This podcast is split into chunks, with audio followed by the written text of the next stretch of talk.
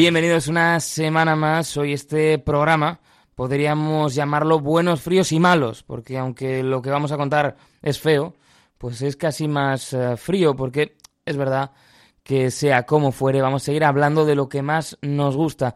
Vamos a seguir hablando de historias historia del deporte. Y la de hoy es una historia que se desarrolla en un escenario diferente, que solo hemos tocado de forma tangencial en nuestro episodio dedicado al hockey en la Guerra Fría, porque hoy vamos a centrar nuestra historia en los Juegos Olímpicos de Invierno.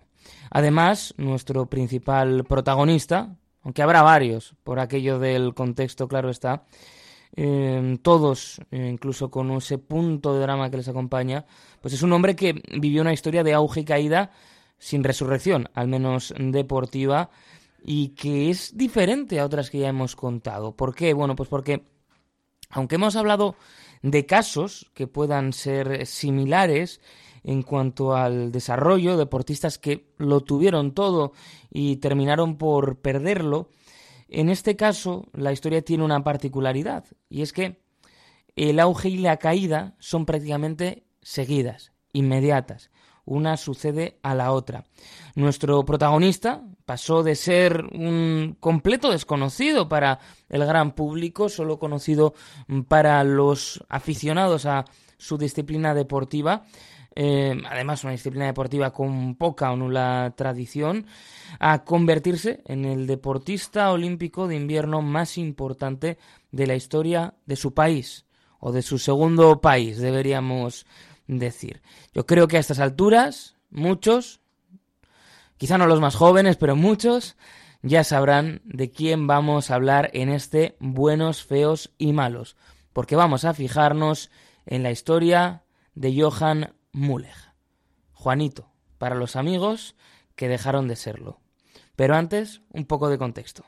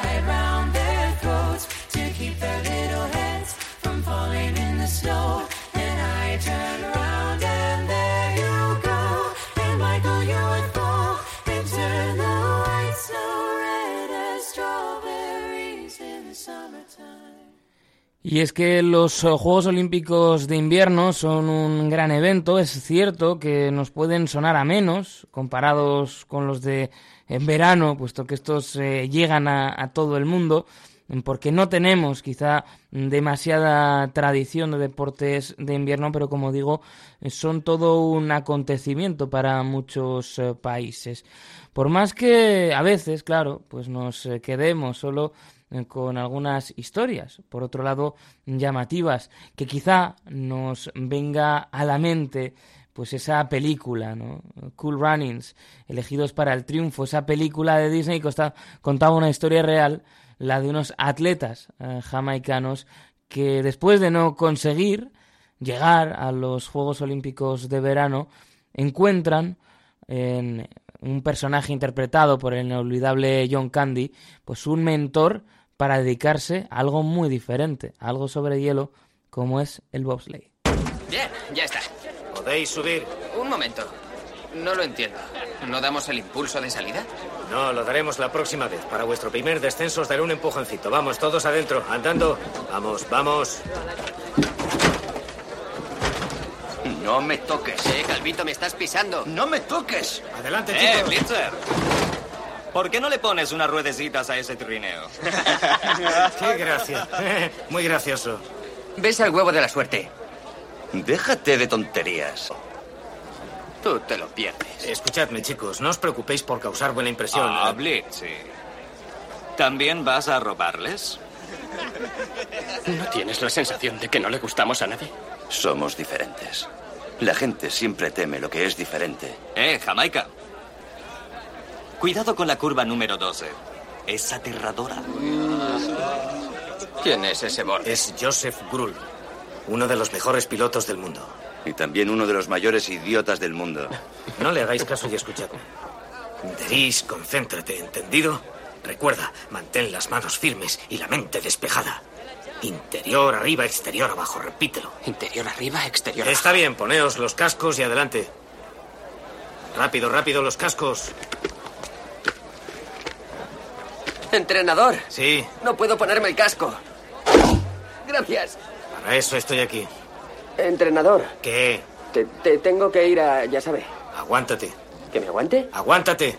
¿Que me aguante? Así lo contaban en esta película, ¿eh? que todavía con... Bueno, es cierto que hay cosas que han quedado quizá algo más anticuadas, pero sigue siendo un rato muy entretenido que se puede ver también en Disney Plus.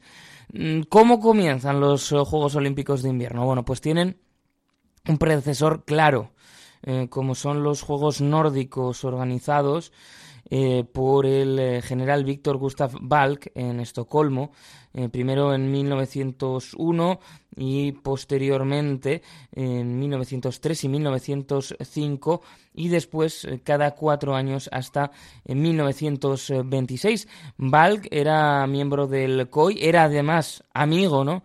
de la gran figura de los Juegos Olímpicos como fue Pierre de Coubertin y ya intentó Balk pues que los juegos los deportes de invierno mejor dicho tuvieran hueco en los Juegos Olímpicos. Lo había intentado sobre todo con el patinaje artístico eh, no lo consiguió en este caso hasta los Juegos de Londres de 1908 y lo que sucede no pues es que bueno mmm, costaba eh, hay un momento dado en el que incluso no para los juegos de 1912 los juegos de invierno que de verano perdón que se celebraban en Estocolmo pues ya se busca otra vez incluir el deporte de invierno pero finalmente la organización eh, decide no hacerlo curiosamente para proteger eh, la integridad de esos eh, Nordic Games, ¿no? de los juegos nórdicos y además porque les preocupaba que con todo lo que se había hecho pues para los juegos de verano no hubiera eh, la, no tuvieran las instalaciones necesarias para esos eh, juegos y esos deportes de invierno que evidentemente en esos países trataban con auténtica devoción. Otro intento llega también en los eh, juegos, los proyectados juegos, ¿no? De, Berlín en el, en el 16. Se planifica en ese momento una semana para los deportes de invierno. Eh, en el que pues iba a haber diferentes disciplinas, iba a haber patinaje de velocidad y vamos a tener eh, hockey hielo. Eh, esquí de fondo también iba a estar presente, pero pues evidentemente esos juegos son cancelados después de que se iniciase la Primera Guerra Mundial. Y por fin hay que esperar hasta 1924 para tener los eh, primeros Juegos Olímpicos de invierno como tal. Se celebran en Chamonix, en Francia, y ya empiezan a celebrarse con regularidad. Se celebran cada cuatro años, entre 1924 y 1936. Posteriormente se interrumpen por la Segunda Guerra Mundial y vuelven en 1948. Hasta 1992 lo que sucede con los Juegos Olímpicos de Invierno es que se celebran en el mismo año que los de verano. Pero, eh, bueno, en 1986 se toma la decisión de que sean ciclos de cuatro años en años alternos y, por tanto, después de los eh, Juegos del 92, eh, los eh, siguientes se celebran en 1994 y a partir de ahí se va respetando, se van respetando esas fechas. Como es lógico, por otra parte, pues los juegos han ido evolucionando a lo largo de los años, han variado las disciplinas, como sucede también en los de verano. Hay incluso algunas que dejaron de formar parte del programa olímpico para después volver, otros que, bueno, por la relación, quizá por los lugares donde se celebraba, pues han sido deportes de exhibición, pero nunca se han incorporado al programa global. Y aunque, como decimos, quizás su eh, bueno, pues impacto no es eh, tan grande en todo el mundo como si lo tienen los juegos de verano, los juegos de invierno han crecido muchísimo, manejan también importantes sumas de dinero en lo que se refiere a derechos eh, televisivos y, también a lo que tienen que poner los países que se los quieran llevar.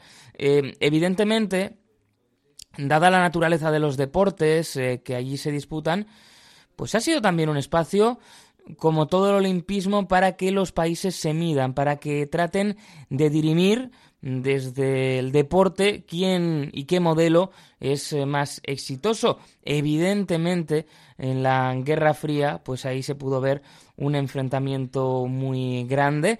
Aquí ya hablamos en su momento, ¿no? De las Summit Series de, de hockey sobre hielo, esa serie de partidos entre eh, Canadá y la Unión Soviética, bueno, pues también evidentemente el torneo olímpico de hockey hielo y otras muchas disciplinas eran también un espacio mm, para esa lucha de, bloques. No podemos olvidar tampoco el milagro sobre hielo, ¿no? De los estadounidenses eh, frente a los soviéticos. Bueno, pues eh, todo esto tiene una gran importancia y también eh, se vio, ¿no? Pues eh, durante la Guerra Fría como esas mm, tensiones eh, se agudizaron durante los juegos en lo referente a los boicots, ¿no? De los que tanto se ha hablado siempre cuando entramos en el olimpismo. Realmente tan solo los de 1980 en Lake Placid, en los Estados Unidos, sí que se encuentran con el boicot del equipo de Taiwán en respuesta a que se había permitido que, China volviese a, a, la competición olímpica y de ahí, bueno, pues esa protesta. Pero decimos que sí, nos puede parecer desde nuestro contexto pues algo más irrelevante, pero siguen siendo unos Juegos Olímpicos. Ya vimos lo que sucedió, ¿no? En los Juegos de Sochi con eh, pues eh, esa reclamación que intentaron hacer muchos atletas de los eh, derechos de las personas homosexuales que tienen una situación complicada en, Rusia. Y vemos también cómo China se ha lanzado a organizar unos Juegos Olímpicos de invierno eh, para de alguna manera demostrar su poder, incluso haciendo un esfuerzo por participar en todas las competiciones, eh, incluido eh, pues algunas que, que, no tienen ninguna tradición. Me da a mí la sensación que si este programa dura bastantes temporadas, llegaremos a hacer un programa sobre el equipo chino de hockey sobre hielo, con muchos nacionalizados, con bueno, un equipo muy curioso y que creo que es material buenos, feos y malos. O, por ejemplo, también se vio, ¿no? en los Juegos de Pyeongchang, pues eh, como eh, ese equipo conjunto ¿no? de las dos Coreas bueno, eh, regaló muchísimos titulares.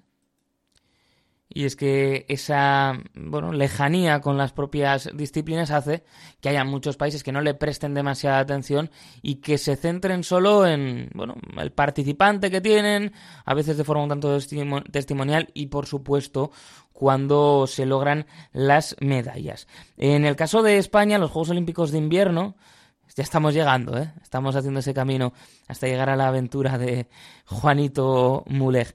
Pues los Juegos Olímpicos de Invierno están evidentemente ligados a una familia, ¿no? La familia Fernández Ochoa, que eh, pues eh, durante mucho tiempo fue la única que le dio medallas al Estado español en esas disciplinas de invierno, en esos Juegos de Invierno. En la segunda y definitiva manga, Paquito hizo también un excelente descenso, aunque no logró superar el tiempo de su hermano Juan Manuel. Con todo, la suma de tiempos de ambas mangas le dio un claro triunfo.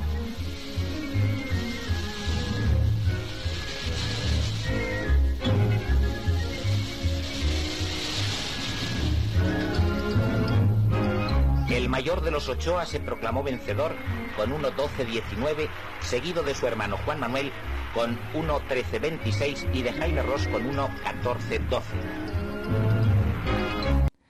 Bueno, pues esto era un nodo de 1976 de los campeonatos de, España de, de slalom. Eh, nos acerca ¿no? a la figura de, eh, de, Paco Fernández Ochoa, Paquito, ¿no? Durante mucho tiempo, Paquito Fernández, de como se le conocía en los medios de comunicación, nacido en Madrid, creció en eh, Cercedilla, cerca de la Sierra del Guadarrama, donde pasó gran parte de, su vida.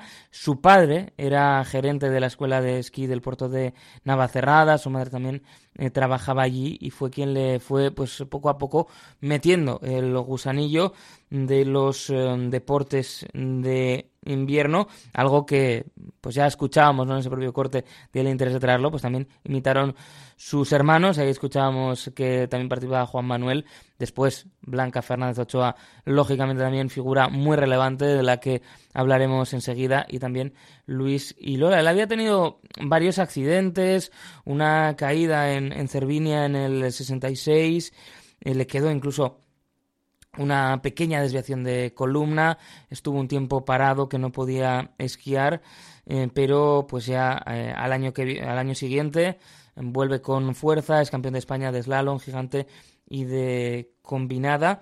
El debut olímpico le llega en 1968, es vigésimo tercero en slalom, trigésimo octavo en descenso y fue sexto en la prueba de gigante de Megev valedera para la Copa del Mundo. Al año siguiente gana el gigante y especial de Andorra. En los 70, en el arranque, de hecho en, 1970, eh, tiene un accidente grave, pierde el conocimiento. Aún así se, se recupera eh, participa en el Campeonato del Mundo de Val Gardena y ya pues vemos, ¿no? Como esa escala de resultados también va mejorando. Es noveno en el slalom, trigésimo tercero en el gigante, cuadragésimo segundo en descenso y noveno en este caso en la combinada. Y claro, eh, lo, el CENI, ¿no? Que ya iba apuntando, pues posiciones de top 10 en algunas eh, pruebas de, de, la Copa del Mundo. Llega en 1972 en los Juegos de Sapporo, mm, donde compite en el slalom eh, gigante y en el especial.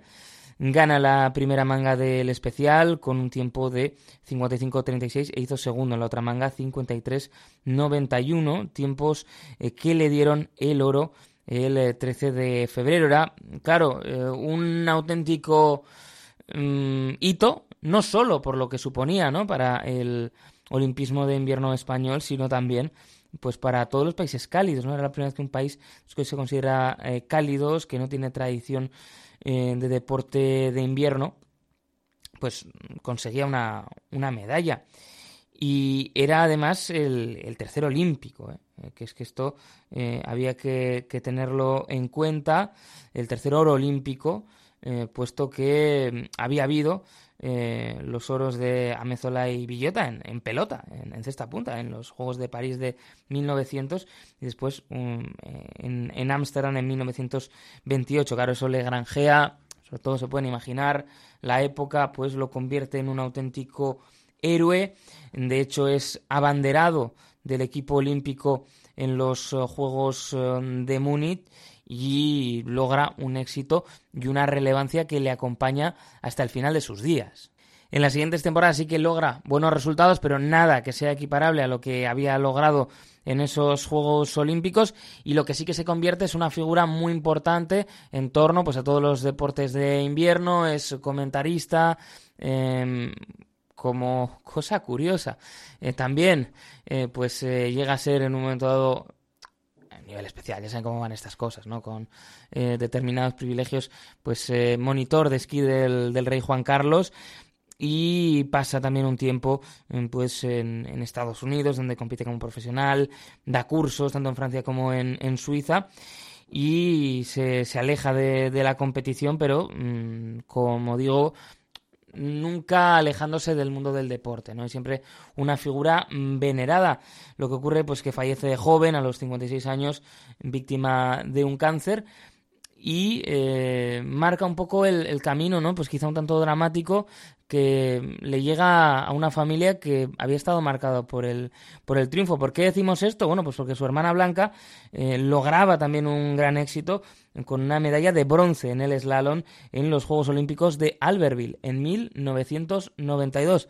Así lo contaban en la televisión. Blanca Fernández Ochoa, que está en el portillón, que dentro de breves instantes va a tener que encarar esos 480 metros que le pueden dar un título, que le pueden dar una medalla en unos Juegos Olímpicos para ella y para el deporte español. Recordemos que esta es su última temporada, que Blanca Fernández Ochoa se retira después de esta campaña una Blanca Fernández Ochoa que ha estado trabajando durante estas horas anteriores a la segunda manga con el psicólogo Alberto Víade, porque es muy importante que Blanca se concentre. Ahí está Blanca, que Blanca, por supuesto, se despreocupe de todo. Vamos a ver Blanca, suerte. Ahí está Blanca Fernández Ochoa bajando las primeras rampas de ese slalom.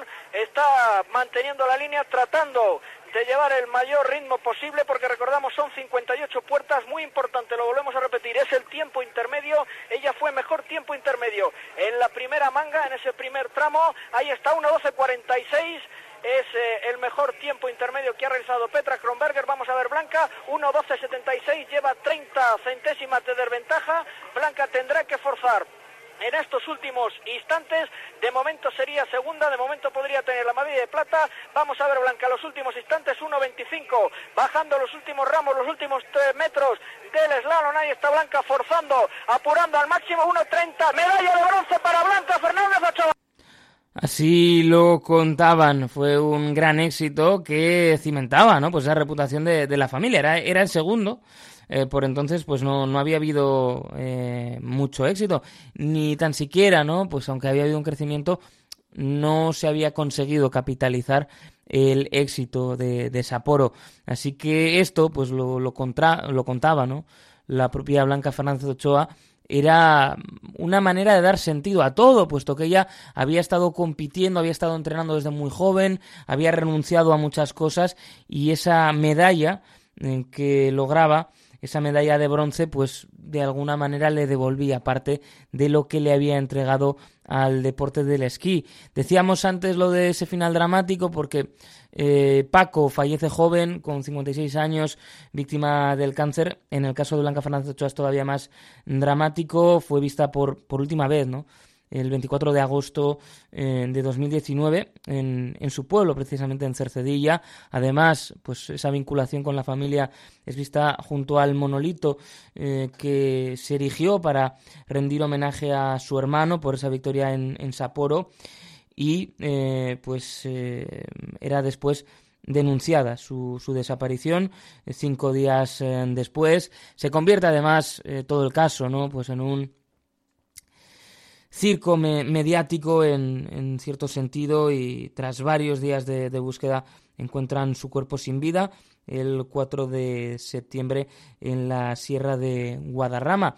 Un final dramático para una familia pues que había logrado mucho éxito deportivo y que esto es importante para la historia que estamos contando, seguían siendo prácticamente el único referente que tenía el eh, deporte olímpico de invierno, en el Estado español.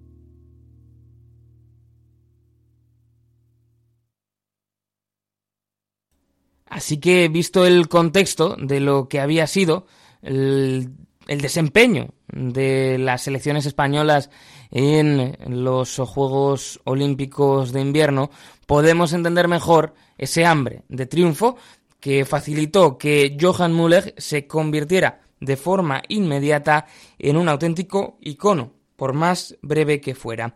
Fue en el año 2002 en unos Juegos Olímpicos en la mormona Salt Lake City, en Utah, en los Estados Unidos, que llegaron también marcados por la polémica. Y es que em, en 1999 se había producido un escándalo eh, por eh, la situación económica del comité organizador de los Juegos de Invierno. Eh, había habido un escándalo también relacionado con los sobornos para obtener esa sede. Lo había intentado eh, hasta en cuatro ocasiones al Lake, no lo había conseguido y parece que para garantizar, ¿no? Pues esa esa presencia de los juegos en su ciudad, pues estuvieron dispuestos a darlo todo y por eso en ese contexto eh, entra en juego una figura em, de sobra conocida después en la política estadounidense como es Mitt Romney. Eh, Mitt Romney era el CEO de Bain Capital. Posteriormente ya sabemos que Romney fue eh, senador, fue gobernador de Massachusetts y fue candidato presidencial en los Estados Unidos. es curioso esto, como repasando la hemeroteca, la dureza con la que se trató a Mitt Romney cuando se enfrentaba a Barack Obama cuando eh, el demócrata buscaba la reelección y como incluso se sacaron, bueno, pues eh, se le dio un tinte político a unas declaraciones privadas que seguramente eh, tenían más carga demoscópica que, política. Y claro, como con el paso de los años, pues ha quedado marcado en cierta manera como una suerte de mal menor y además Romney como bueno, uno de los republicanos que de forma más continua ha estado oponiéndose a la deriva de su partido en manos de Donald Trump. El caso es que Romney entra a salvar esos eh, juegos, o al menos a ser el presidente del comité organizador. Hacen un esfuerzo muy, muy, muy duro eh, por lograr eh, el dinero para poder sacar adelante los juegos. Se dice que eh, pues se piden ¿no? Eh, millones de dólares prestados a familias con, con, mucho arraigo en la zona, las grandes familias mormonas, y de esa forma logran rescatar los, los juegos. Ya sabemos que nada y así debe ser, ¿no? Nada está a salvo de ser revisado, de comprobar el relato. Pues hace no tanto, por ejemplo, en la, en la radio pública estadounidense, pues acaban un artículo sobre si Romney verdaderamente fue el salvador de esos juegos o es una figura que lo que quiso fue, en cierto sentido, aprovechar la situación y el trabajo, que bueno, que estaba bien hecho para engrandecer su figura y hacer un poco de autopromoción, que después es cierto que le vino bien en su carrera política, ¿eh? siempre se recordaba la labor que había realizado al frente de la organización de los Juegos Olímpicos de Invierno en Salt Lake City. Y por fin llegamos a nuestro protagonista principal del día. Ha sido un camino largo, no sé si de 30 kilómetros o de 50 kilómetros o incluso una prueba combinada. Pero llegamos a la figura que está en el centro de este episodio. Johann Müller nació en Baviera, eh, concretamente en Marktoberdorf, el 8 de noviembre de 1970. No vamos a abusar de la fisionomía, pero es un alemán muy alemán y mucho alemán, que diría otro a veces también cae en eh, ciertos estereotipos. Y es que lo cierto es que eh, Lucía, eh, con una buena planta, con sus cabellos rubios y con una estética que para nada mm, pudiera hacerle lucir característicamente español, si acaso uno de los muchos turistas que se encuentran en lugares como Mallorca. En Baviera, él crece cerca de las montañas y empieza a practicar el esquí de fondo con 12 años. Y es bueno, es muy bueno. Eh, Johan Müller, hay que decirlo, porque es campeón del mundo juvenil en 1989 en la prueba de 30 kilómetros. Y lo siguiente, pues lógicamente, una vez eh, terminado, ¿no? habiendo eh, terminado de competir en esas eh, pues pruebas eh, de categorías inferiores, lo que le toca es ir a los Juegos Olímpicos y participa como alemán en los Juegos Olímpicos de Albertville, esos mismos en los que decíamos que España había tenido su segundo gran éxito con Blanca Fernández Ochoa. Ahí Muleg es séptimo en los 50 kilómetros. En Lillehammer es eh, en 1994, ya habíamos explicado antes que para que no fuese en el mismo año se acorta el ciclo olímpico del eh, deporte o de los Juegos de invierno y así ya empezar esos nuevos ciclos de, cuatro años. Es cuarto en el relevo y en Nagano, 1998, unos juegos a los que yo tengo mucho cariño porque tenía el juego de la PlayStation, es séptimo en los 50 kilómetros. Pero mm, em, las cosas eh, se empiezan a torcer. Eh, ya en 1993 él tiene una, racha de, de malos resultados y se empieza a enfriar su relación con la Federación Alemana. Eh, de hecho, mm, pues el atleta era un tipo algo complicado, se vería después, eh, le gustaba hacer las cosas por su cuenta. Incluso, ¿no? Pues en, en, 1995 el equipo le llega a apartar porque acusa a su entrenador, y esto es muy, muy curioso, ojalá diese más entrevistas Mulek y profundizara, le acusa a su entrenador de daños espirituales.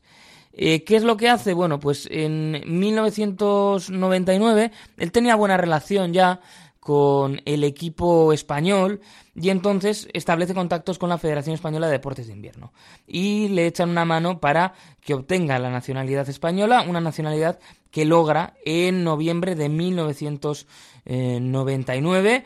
Esto le lleva a participar en el Campeonato del Mundo de Esquí Nórdico en 2001, gana el oro en los 50 kilómetros, es plata en persecución y aunque en aquel momento pues eh, todavía es una figura que es eh, de alguna manera lejana para el gran público, pues los conocedores de estos deportes ya empiezan a intuir que Mulek puede ser una opción factible de lograr una medalla.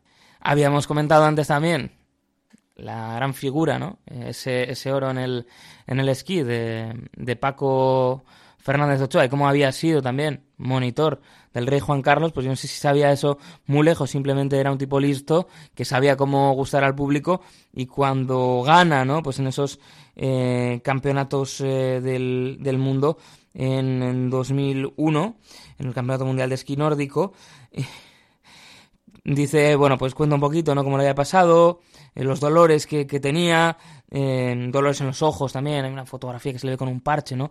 Pues las, las eh, consecuencias de ese frío tremendo y dice que estaba muy contento, y ojito, ya sabía eh, tira este porque decía que le quería dedicar el triunfo al rey Juan Carlos y añadía que le gustaría conocerle eh, personalmente. Bueno, los dos han acabado, alerta spoiler, tanto Johan Mulek como el rey Juan Carlos han acabado pues eh, lejos del Estado español y dedicándose a otras cosas. Eh, el caso es que de esta manera, y ya demostrando que era un personaje que tenía ingredientes para gustar a la prensa tanto generalista como deportiva, llegaba a los Juegos Olímpicos de Salt Lake City.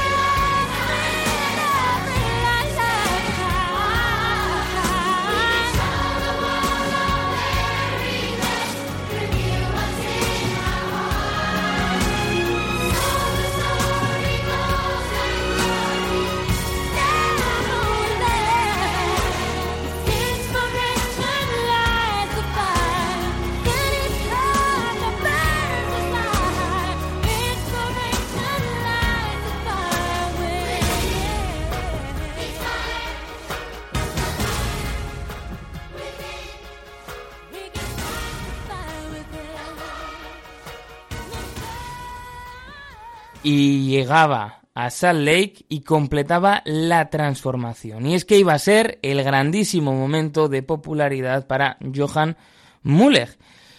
Lograba dos medallas, primero en los 30 kilómetros y en los 20, libre y los 20 kilómetros de persecución. Cumplía incluso eso que había apuntado, era felicitado por el rey Juan Carlos. Y Johann Muller, que había sido alemán y era español, completaba su transformación y dejaba de ser Johan para convertirse en Juanito, algo que parece muy habitual cuando los nombres de los deportistas nacionalizados son complicados. Recuerden, por ejemplo, al eh, deportista de tenis de mesa de eh, al que también pues le acabaron poniendo lo de Juanito. El caso es que todo el mundo estaba enloquecido con él. Era la gran figura en unos juegos que de otra forma en los medios españoles hubieran tenido poco recorrido. Juanito estaba en las portadas. Decían en algunos medios que había dejado tiritando a sus rivales. Y todavía lo mejor estaba por llegar, porque iba a conseguir sumar una tercera medalla de oro. Iba a ser, en este caso, en los 50 kilómetros. En una sola semana, prácticamente, en unos solo juegos, había ganado ya más medallas que todo el país en las participaciones anteriores. ¿Qué ocurrió? Pues que la alegría en ocasiones es efímera, la gloria deportiva mm, todavía más. Que hemos repasado aquí, ¿eh? auges y caídas, pero yo creo que uno tan rápido, tan inmediato como el de Johan Juanito Müller, pues no se ha visto porque Juanito volvió a ser Johan cuando el mismo día de su victoria en los 50 kilómetros fue descalificado por dopaje. Había dado eh, positivo en una prueba antidopaje por darbepoetina. Es una sustancia, es una versión sintética de, la EPO que pues había estado eh, tomando eh, Johann Müller. La Federación Internacional de Esquí le suspendió dos años y eso sí, en un primer momento, Müller pues a punto estuvo de conservar sus dos primeras medallas, porque el Comité Olímpico Internacional en un primer momento solo le retiró esa tercera medalla y no cuestionó las dos primeras, aunque ya en, en diciembre de 2003 el TAS decretó que tenía que devolver todas. Por aquel entonces, Müller, pues lo cierto es que seguía diciendo que no se había dopado, decía que era una decisión injusta y publicaba incluso unas memorias en las que declaraba que no se había dopado, aunque eso sí, decía de manera consciente. Lo cierto es que en esos días se convirtió a Müller en una parodia, era muy fácil sacarle chispas, con su acento, por ese aspecto también que decíamos, ¿no? Eh, tan arquetípicamente alemán, e incluso se hicieron bromas sobre los efectos secundarios que podría dejar el consumo del producto dopante que había tomado. Quienes lo habían elevado a héroe se mofaban de él. Quienes habían disfrutado de los triunfos parecía que a posteriori siempre habían sospechado de su rendimiento. En fin, nada que no nos pueda sorprender y nada que no hayamos visto antes. El caso es que Mulek no quiso dejar el deporte después de su sanción e intentó volver al equipo español para los Juegos Olímpicos de Invierno de Turín 2006. Aunque finalmente no se sintió respaldado, ya vemos que su relación con las federaciones no había sido nunca la mejor y finalmente se acabó retirando del deporte profesional. A ese alejamiento del deporte profesional siguió también un alejamiento de la vida pública. Evidentemente eran muchas las entrevistas que se le querían hacer, pero las dio pocas, las dio contadas y algunas de las más curiosas eh, se las dio, pues, eh, o una de las más curiosas se la dio precisamente a Jordi Évole cuando todavía Salvados quería mantener un tono más humorístico y cuando todavía se le llamaba habitualmente el follonero. Johan, ¿cómo estás? ¿Qué tal, Jordi? ¿Te ha gustado el recibimiento? Sí, gracias. ¿En el aeropuerto? Eh, con mucha alegría, ¿eh? Te lo debíamos. Fantástico, Te ¿eh? debíamos un recibimiento como Dios manda. Yo tengo muchas ganas de hablar contigo, que me expliques, bueno, todo lo que no hemos sabido de tantas cosas que te han pasado. Vale. Que me enseñes a esquiar. Sí, Nunca he hecho yo esquí de fondo. ¿Nunca? No, no, no, no. Entonces, vamos, Nunca yo ¿eh? eso, además, no- Solamente, ¿eh? Solamente brazos, ¿no? Esquí alpino, ¿eh? ¿Te ayudo? Sí, vale, gracias. Quedamos aquí abajo de aquí cinco minutos. Se le podía ver con el uniforme de la selección española enseñándole al eh, follonero a esquiar. Eh, era en este programa cuando finalmente llegaba lo más parecido a una confesión, que decía que él iba como todos, haciendo pues referencia a algo que muchas veces ha sido excusa, pero también realidad, ¿no? Que muchas veces, pues eh, quienes acaban cayendo son los que lo hacen de forma más sangrante o de forma eh, más eh, torpe.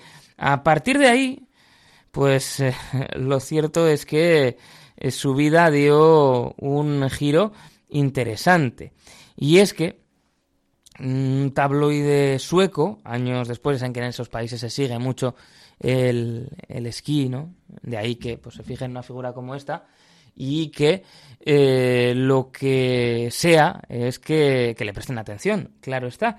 Y es que en el tabloide sueco Expressen, pues desvelaron lo que había sucedido con él. Se había marchado a Brasil después eh, de todo el escándalo, abrió una empresa de construcciones y se dedicó también a la venta de inmuebles. Ese crecimiento económico que vio en Brasil pues le permitió también hacer bastante dinero y es que eh, con el Mundial de Brasil como telón de fondo, eh, eh, vio incrementar los ingresos de su empresa con la construcción de casas eh, y hoteles y formó una familia con una mujer brasileña. El esquí, bueno, el esquí ha quedado sobre todo a un lado y ahora lo que más le gusta a Johan Müller, y es lo que con más comodidad puede practicar allí, es el surf. Una historia curiosa y una historia que habla mucho también pues de cómo se suceden las cosas en el mundo del olimpismo y cómo a veces eh, esos deportes que no están habitualmente en nuestro foco pues alumbran grandes personajes que son devorados ¿no? por ese propio foco que se ha puesto sobre ellos.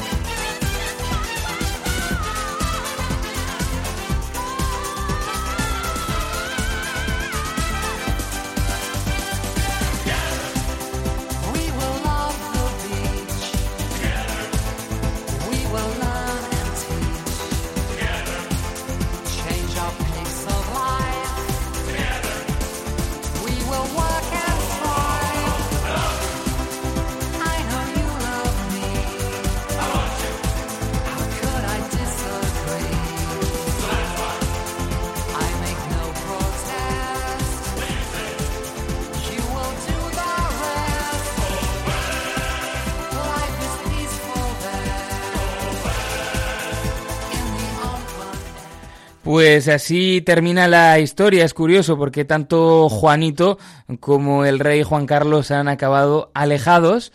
eh, en ese ambos con gusto por el esquí y ambos viviendo bien a pesar de estar lejos.